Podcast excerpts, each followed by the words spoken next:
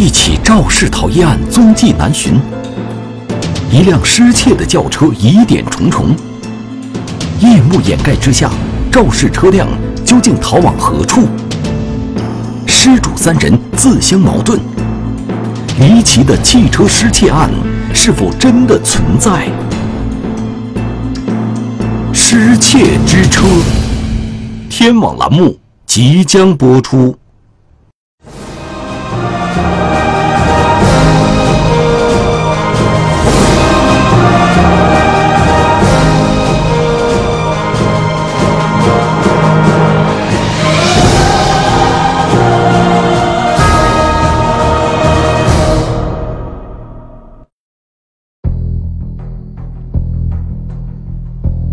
二零一九年三月二十七日晚上十点多，一名年轻男子来到四川省资阳市公安局雁江区分局松涛派出所报案。报案人任某说，自己的白色标致三零八轿车被盗了。任某描述，当晚六点多钟，他和两位朋友一起去郊区胡家水库四海鱼塘钓鱼。到了鱼塘附近后，三人下车去方便，因为很快就会回来。所以当时没有把车钥匙拔下来，可是几分钟后，当他们返回时，却发现车竟然不见了。我问他们去是去农户的家里面上厕所，还是在外面就找隐蔽的地方？他们就说就在找一个比较隐蔽的地方上厕所。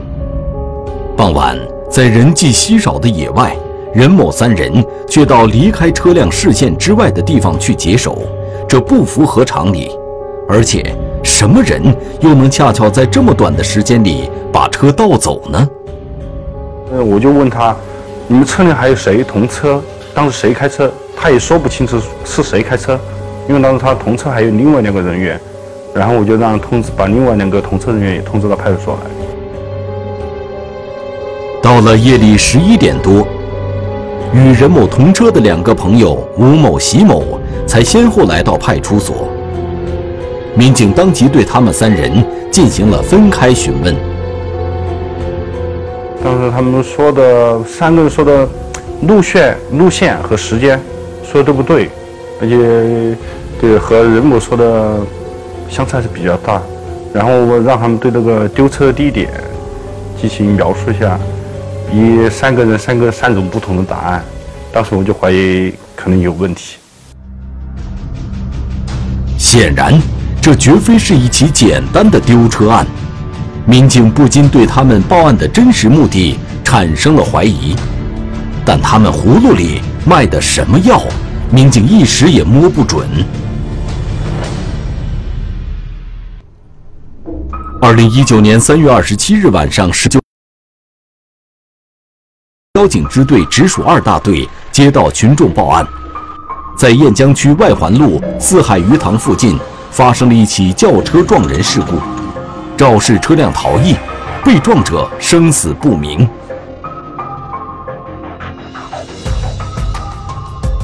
当二大队的民警赶到现场时，急救医生已经对伤者进行了抢救，但由于伤势过重，被撞者已经没有了生命体征。整个现场都是像这样白色的，就这样没动。哎，我我没有没动到人。死者当时是一个仰卧位，头上有一个出血，啊，地上也有一些血迹，然后在死者头部的旁边有一个比较大的一块白色的汽车碎片，据我们分析呢，应该是一辆车的前保险杠。这块碎片应该是白色车辆所留。长宽各有半米左右，在撞击下，碎片正面的一些白色表漆已经脱落，露出了淡红色的底漆。民警没有在死者的身上发现手机或者其他能证明其身份的证件，但是报案人还在现场附近，他是一家路边洗车店的老板。师傅你好。赶紧点，你洗车子吗？龙哥，对我听到响声的时候，车子已经跑到二前头去了。他的洗车店就在案发现场东侧十多米远的地方。在清洗过程中，他就突然听到了一个非常巨大的一个声响，他就听见那个声音了之后，他再转头过去，就看见有个人，然后被撞飞了，然后大概飞了二三十米远。你准备仔细看那个车子啥子？好久没有看不到，白色吗？白色的，我们老电动车的，你跑那去的三星轿车吗？不晓得是，反正是个小小小车，小不是越野车那种嘛？不是不是。案发路段位于市郊，是一条南北走向的双向四车道公路。平时该路段绕城的货车较多。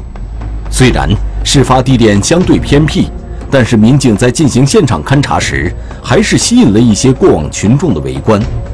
为了不影响勘查，民警对围观人员进行了劝离。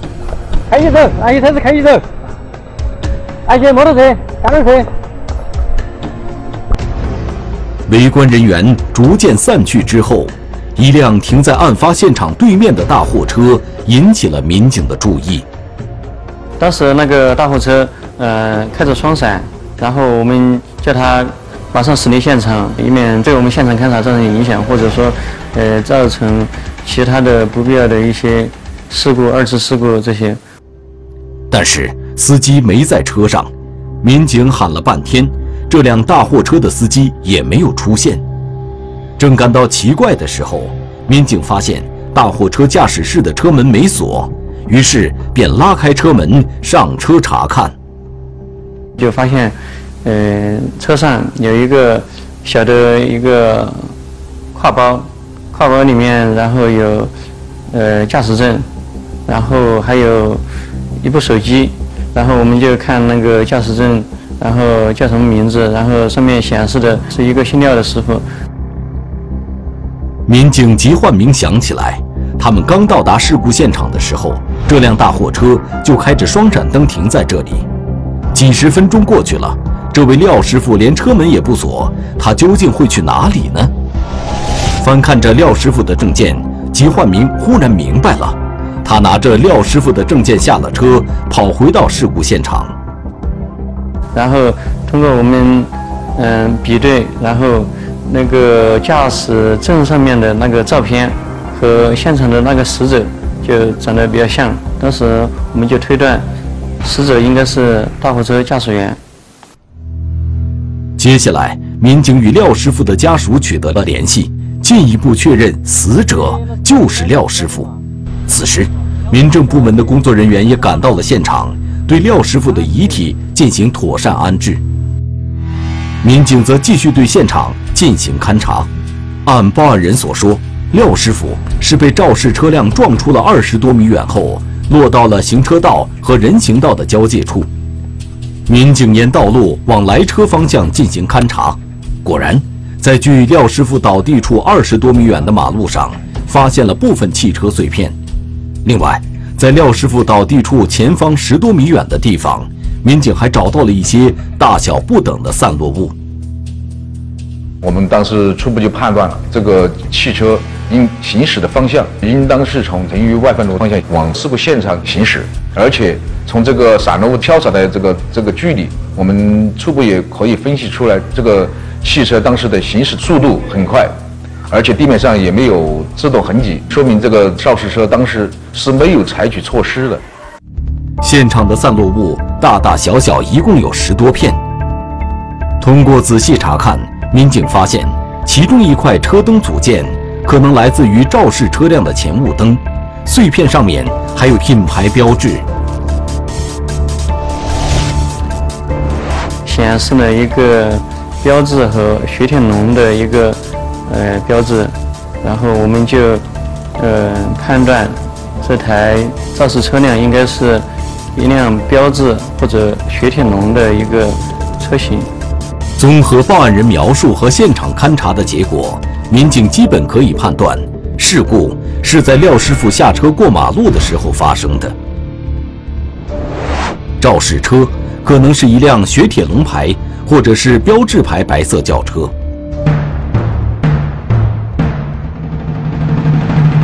当时我们了解这个情况，其实心里挺有底的，毕竟在事故发生之前及之后都有，呃，监控和卡口，我们就想着勘察完现场之后就回去调阅卡口和监控数据，应当能够很快就锁定肇事车辆。但是，当二大队的民警返回交警队，对事故现场附近卡口的监控视频进行调取之后，他们发现事情远没有预料中的那么简单。道路施工，卡口监控出现漏网之鱼。当时就觉得这个案子应该，嗯，有一点难了。网上对比，店中走访，确定肇事车辆型号。所以说，我们就把那个侦查范围就缩小到标致三零八这种车型上面。调取车辆信息无果，同行车辆能否提供线索？他确实看见了，呃，有一台车撞到了一个人。失窃之车，天网栏目正在播出。现场勘查完毕之后。资阳市公安局交警支队直属二大队立即成立了“三二七”专案组。随后，专案组民警调取了距离事故现场前方一公里远的一个卡口监控进行查看。虽然之前警方判断肇事车辆可能是雪铁龙牌或者是标致牌白色轿车，但是为了保险起见，民警还是把所有在相应时间段内通过卡口的白色轿车都纳入到了筛查范围。很快，民警就筛查出了十余辆白色轿车。重点的大概有三台，因为他们的那个保险杠可能稍微和事故现场遗留的保险杠比较一致。专案组民警对这三辆车的驾驶员连夜进行了传唤，并在交警队见到了他们的车辆。经检查。这三辆车的外观都完好无损，也没有碰撞或更换零件的痕迹。不过，在检查其中一辆车的行车记录仪时，民警从中意外看到了已经倒地的廖师傅。据该车司机说，当时由于车速、光照等原因，他并没有看到倒在路边的廖师傅。随着这三辆车的肇事嫌疑被排除。专案组的第一轮视频侦查无果而终。当时心情就一下子沉重起来。嗯，在事故现场的时候，我们就觉得，嗯，调到卡口之后，应该就很快能够找到嫌疑车辆。但是能够看见的车辆都被一一排除掉了，所以说我们当时就觉得这个案子应该，嗯，有一点难了。在对来车方向的卡口监控排查无果后。专案组又调取了距离事故现场去车方向最近的一个卡口监控进行排查。这个监控距离事故现场两公里左右。经过排查，专案组也没有发现疑似肇事车辆的踪影。当时我们就在想，这台车到底去哪里了？呃，再结合这段路的地形，因为呃中间还有很多小道。嗯，他是不是从小道开到了什么地方？所以当天晚上，我们就从这个事发地点到前面这个卡口的这这段路的其他小路，我们都进行了查找。当天晚上是跑了几条小路，都都进去看了看，都没发现有。近期，案发路段两侧正在施工，专案组民警不禁对卡口监控拍摄到的数据的准确性产生了怀疑。通过我们电话咨询技术部门了解到，当时事发路段正在修路，卡口的呃数据传输可能会有问题。于是，民警又找到案发现场前方二百多米远处的一个天网监控视频，与卡口拍摄的照片进行了对比。在这个时候，我们就发现，在事故前的天网监控，它的过车数量。要比下一个路口的要多一台。案发当晚十九点四十分左右，这处天网监控显示，一辆白色轿车就此经过。从该车的同行车辆可以判断，这辆车正是那辆没被卡口监控拍摄到的车辆。在天网监控中，只能隐约看出这是一辆白色三厢轿车。当时我们就非常怀疑，把它就作为了一个重点排查对象。接下来，专案组民警在案发现场前方继续延伸排查。距离这个天网监控三百米远的地方，有一处民用监控。经过反复比对，民警在民用监控中锁定了那辆白色嫌疑轿车。民用监控画面显示，当时有一辆深色越野车在白色轿车前方行驶，但白色轿车的速度更快一些。行驶至案发现场前二百多米左右时，白色轿车处于深色越野车的右后方。照这个速度下去，在到达事故现场前，白色轿车应该可以超越那辆深色的越野车。所以说，我们就在想，这个黑深色的 SUV 是不是就能够看见事故发生？我们就把它通知了过来。对我们说，他确实看见了，呃，有一台车撞到了一个人，他看见了那个人在空中腾空而起，然后摔落在地。那台白色的车辆撞到这个人之后，就在前面不远的地方就掉头，就是呃往回走了。但是他也没有在意，他就走了。这名司机目睹了事故的发生，却没有报警，为警方提供线索，这让办案民警感到很遗憾。但是他的那个表情还是比较淡漠，也不太在意，所以当时我们就在想，嗯，发生这么严重的事故，呃，如果他当时稍微注意一下那个肇事车的车牌，或者说第一时间报警。也许就可能给我们提供非常重要的一个线索。虽然这名司机没有看清白色轿车的车型和车牌，但是他提到该车在撞人后掉头行驶了，这就是警方在事故现场后方的监控视频中没有找到嫌疑车辆的原因。在视频和实地排查的同时，另一组民警在对事故现场的汽车碎片进行更为细致的比对分析。民警吉焕明。登录了一个汽车网站，对标致和雪铁龙在国内拥有的二十多款车进行逐一比对。事故现场中大块的保险杠碎片和车灯组件是比对的主要依据。经过一两个小时的一个查找，然后我就发现有一个车型，就是标致三零八的一个车型，它的那个汽车前保险杠和汽车的那个小灯。和事故现场遗留的保险杠和小灯比较吻合，所以说我们就把那个侦查范围就缩小到，嗯，标致三零八这种车型上面。为了验证比对结果，民警拿着肇事车辆掉落的碎片，对案发现场附近的修车厂和标致雪铁龙汽车销售店进行了走访。在一家标致汽车销售店，通过与这里的展车进行比对。民警确认，那块大的碎片属于白色标致三零八轿车的前保险杠。巧合的是，在这家汽车销售店的修理车间，民警发现了一辆正在维修的白色标致三零八轿车。这辆车的前脸儿有明显的撞击痕迹。当时看见这台标致三零八的时候，就特别兴奋。就会觉得这这台车应该就是我们要找的那个肇事的标致三零八了。民警马上拿出肇事车的碎片与这辆标致三零八上的痕迹进行比对，但是比对不上，而且这辆车的入场维修时间要早于事故发生时间，这条线索就此中断了。肇事逃逸案遇上丢车案。时间、地点、车型一一对应，我们民警马上就有一个反应，这个案子怎么怎怎么这么巧合？是巧合还是掩人耳目？按常理来说，如果说是有人从那里把车盗走，他们肯定会被发现。监控之下，嫌疑人无所遁形。失窃之车，天网栏目正在播出。在松涛派出所里，任某、吴某和席某三人分别对车辆丢失一案做了陈述。做完笔录后，民警连夜带他们来到车辆被盗地点进行查看。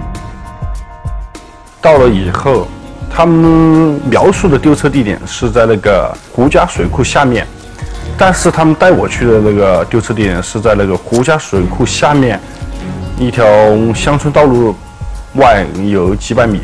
旁边的一个小鱼塘。通过对现场反复查看，民警发现这三个人身上的可疑之处越来越明显。他们自己说，他们就三个人同时下车上厕所小便，但我发现旁边没有，只有两户农户，农户的家，旁边很远的地方也没有什么遮挡物，树林啊，什么山坡，比较空旷。按常理来说，如果说是有人从那里把车盗走，他们肯定会被发现，肯定会看见。现场勘查完毕后，民警带着三人回到松涛派出所，开始对胡家水库附近的天网监控进行调取，查找被盗车辆的踪迹。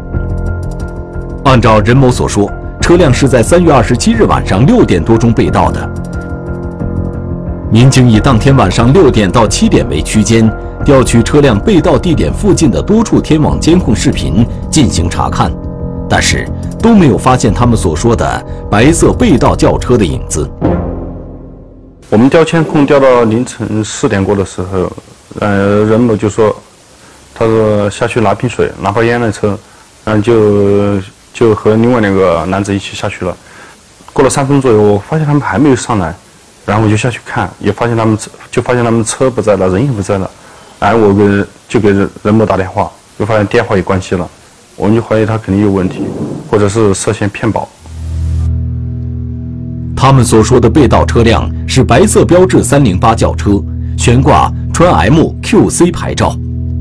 为了进一步查清这起车辆被盗案的情况，第二天三月二十八日下午，松涛派出所的民警。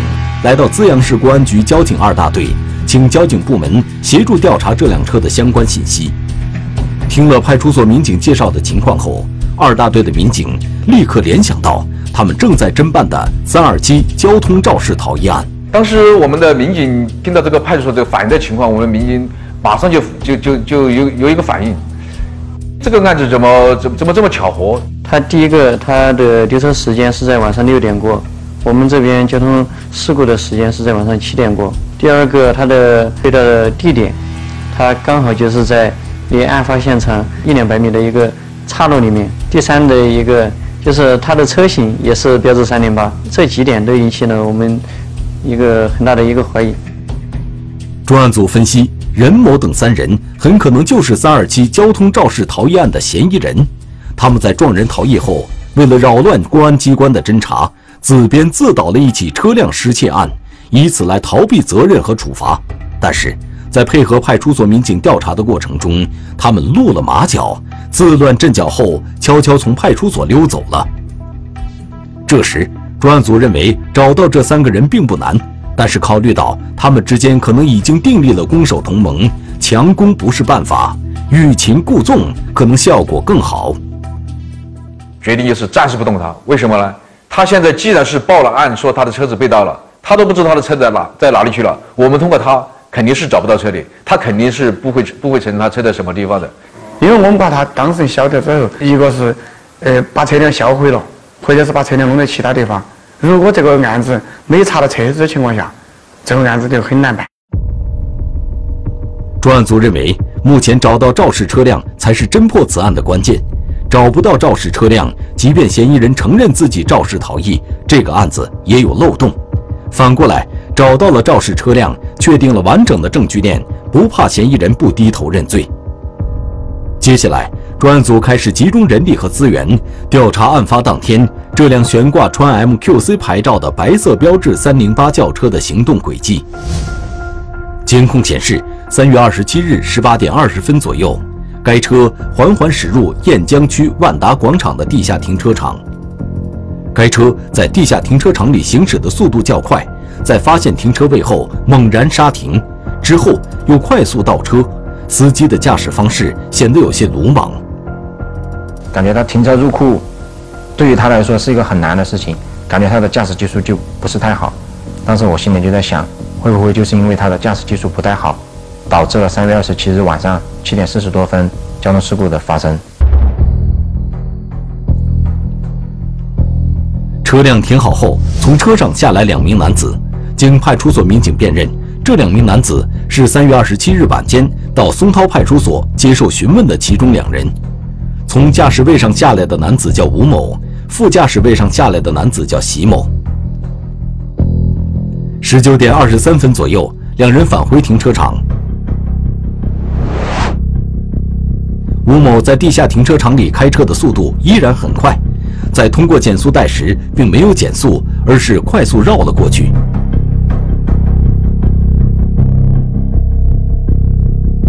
十九点三十分左右，该车驶入交子大道左转道，但刚左转到外环路上时，却又突然右转，从交子大道辅路逆行，进入路边的一个加油站。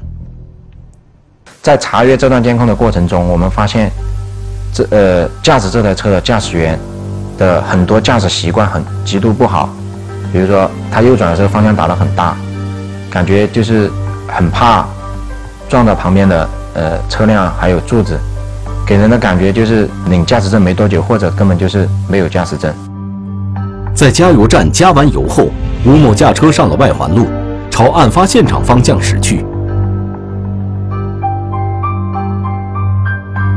在经过案发现场前的天网监控后，这辆车便从所有的监控视频中消失不见了。车辆找回，被窃之车藏匿地让人意外。嫌疑人应该是具备一定的反侦查能力的。百般抵赖，谎言终究难以掩盖事实真相。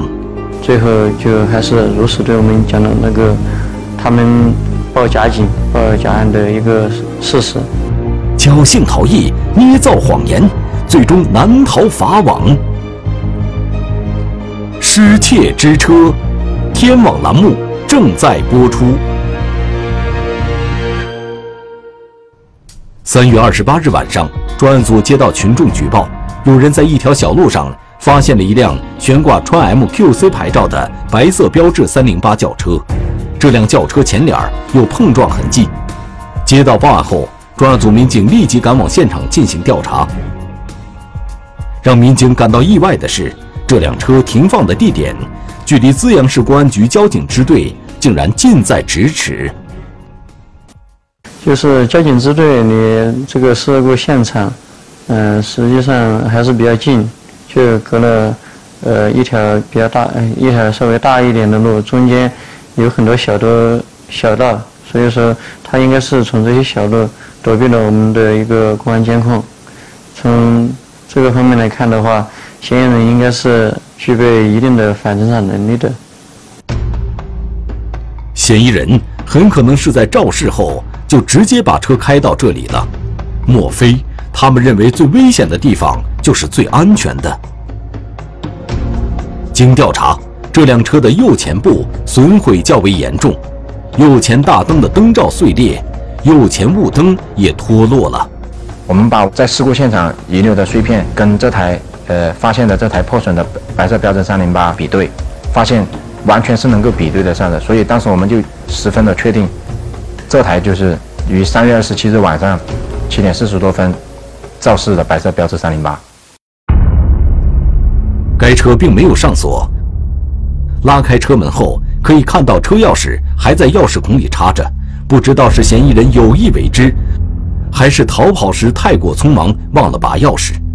由于当时天色已晚，现场不具备进一步勘查的条件，民警找来拖车把车辆运走保管。目前案情已经明朗了很多，当晚该车的驾驶员吴某也成了专案组的重点怀疑对象。调查显示，吴某资阳市本地人，曾因故意伤害罪被判处过有期徒刑。二零一八年七月，又因贩卖毒品被公安机关查获，目前正在接受调查，处于取保候审阶段。当时我们发现车辆之后，我们就想着我们前期掌呃掌握的证据已经足够了，所以我们叫派出所以他们的名义通知当时的报案人到派出所来进行领车。如果我们办案民警直接通知他说这个车子我们已经找到了，跟交通事故有关，害怕打草惊蛇，害怕他们在在前往来接受调查过程中，哦，一些传供，哦，影响我们的后期办案。三月二十八日晚，民警通知任某、吴某、席某三人到松涛派出所取车，但当晚只来了任某和席某，吴某并没有到场。专案组分析。这两人很可能是来探听警方口风的。当任某和席某发现我们交警队来到了派出所，准备把他们带回交警大队的时候，他们当时的神情是很错愕的，他们还在问我们：“你们带我们回交警队干嘛？”我们就跟他说：“如果没事儿，我们肯定不会叫你跟我们回交警大队去，肯定是有事儿我们才会叫你。至于什么事儿，你自己心里面清楚。”专案组民警把任某和席某带到直属二大队后，立即对两人进行了分开审讯。两人的回答依然是在松涛派出所报案时的那套措辞。那你讲一下，你昨天你在什么地方干的啥子？是夜饭，就小陈打电话，他喊喊你去那个，就是说去呃鱼塘钓鱼。最开始他就继续继续说他那个派出所的那种谎言，我们就让他接着说，也不戳穿他的谎言。他怎么说那个谎，我们就让他一一直说。考虑清楚哈，我先跟你说，嗯，珍惜机会哈。好好好。考虑清楚，回答我的问题，实事求是回答我的问题哈。好好好。你跟哪个？喜鹏。西鹏又是好久跟你们一路的呢？车上的三个人，坐在副驾驶的那个就是就是喜鹏。我跟你说，这个里面这个小张来接你的时候，你们只有两个人了。好久小张是好久好久都要跟你们一起的。小张跟跟媳妇一起过来接的我的，他们两个一起过来接的。哦，对，他来的时候是小张跟媳妇一起来的。那你当时为啥子不说这个事情呢？我为啥想那个？啊。到后面，然后他慢慢慢慢的他就说不下去了，所以说我们就给他宣布政策了。如果是你要继续说谎，那也可以，我们就按你说的谎如实记录。那么你。就要对你说的谎言进行负责了。最后就还是如实对我们讲了那个他们报假警、报假案的一个事实。原来该车虽然在任某名下，但实际上是吴某出资购买并使用。案发当晚，吴某、席某两人在万达广场附近吃饭，之后两人驾车回家。由于吴某驾车速度较快，加之晚上照明条件不足。在路过雁江区外环路时，甚至没来得及刹车，便撞上了正要过马路的廖师傅。据廖师傅家人反映，就在案发之前，他给他家属打电话，就说他的车子车况好像有有些问题，然后他就发现那个地方好像是有一个修车的地方，他就停了车，就在过马路过程中，刚刚要过完。然后就被撞了。二零一九年三月三十一日，吴某电话联系了办案民警，承认自己就是三二七交通肇事逃逸案的司机，并表示愿意自首。四月一日，吴某参与的贩卖毒品案在资阳市雁江区人民法院开庭，吴某当庭被判处有期徒刑一年六个月。审判结束后，吴某被专案组民警。带到资阳市公安局交警直属二大队接受调查。面对专案组民警的审讯，吴某如实交代了肇事经过。你当时主要是想去找啥子？当时看是想去确认是不是撞了人了。结果是这过去人就死了。我说你知道人撞了人过，你是怎么做的？只要撞了人过，那人已经在幺零车上，我就跑了。你跑了？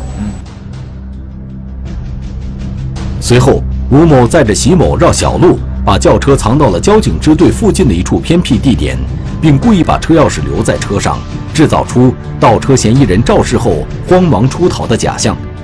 之后，吴某找到了自己的朋友，也是这辆车登记的车主任某，商议对策。这个人生都会有一个一个人在呃那个出事现场，然后跟他说了哈，然后。又到鱼塘，要到鱼塘那个位置拍拍的，我也跟他说哈，我就说在这儿掉的嘛，然后就喊他自己去那个松花派出所报警去了。